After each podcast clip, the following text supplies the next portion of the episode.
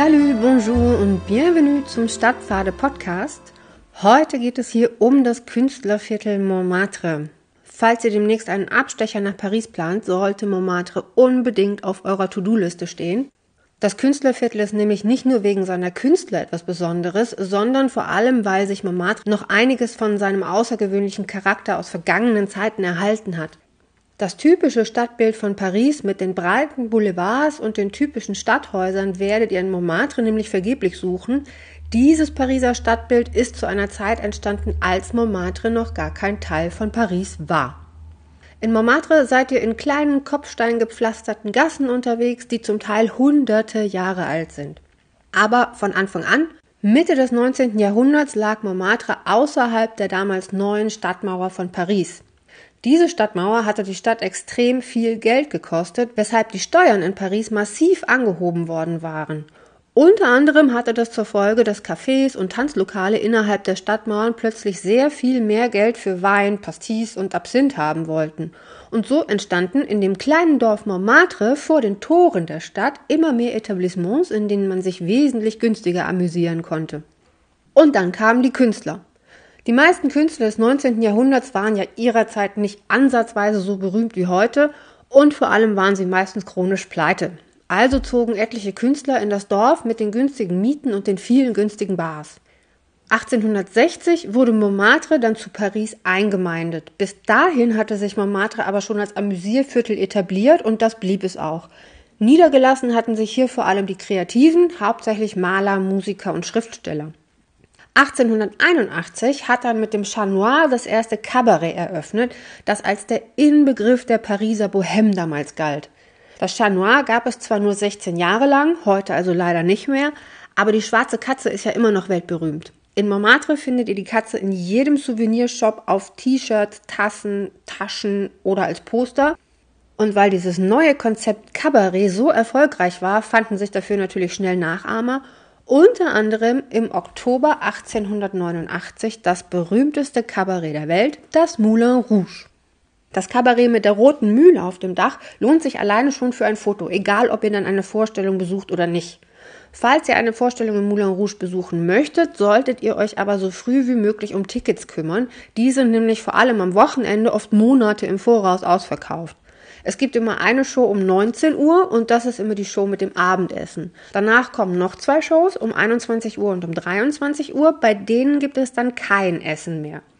Bei der Show um 19 Uhr wird ein Drei-Gänge-Menü serviert, das ihr im Voraus auswählt. Da habt ihr fünf Menüs zur Auswahl, davon eins vegan und eins für Kinder.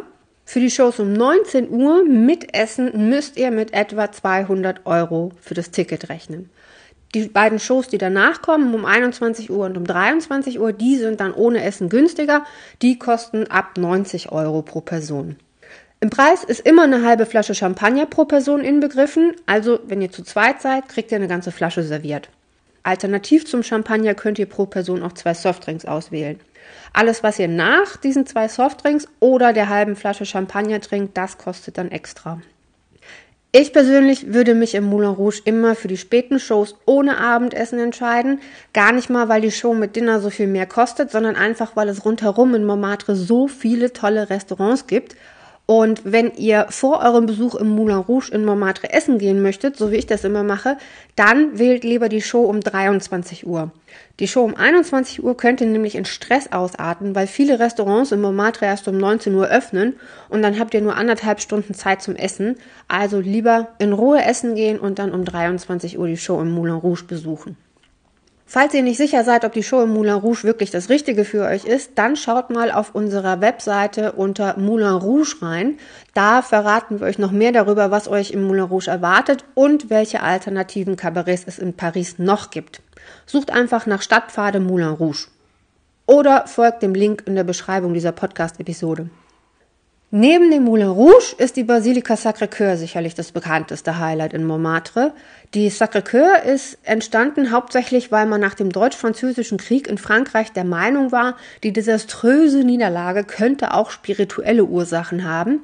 Also wurde 1875 mit dem Bau der Basilika begonnen, die dem heiligen Herz Jesu gewidmet wurde, was relativ selten ist. Bezahlt wurde der Bau zu großen Teilen durch gläubige Spender, die die Steine für die Basilika kauften. Ein einfacher Baustein kostete 120 Francs, ein Baustein mit Initialen 300 Francs und ein Baustein mit sichtbaren Initialen 500 Francs. Für mehrere tausend Francs konnte man sich auch eine schicke Säule gönnen, dann natürlich mit gut sichtbaren Initialen.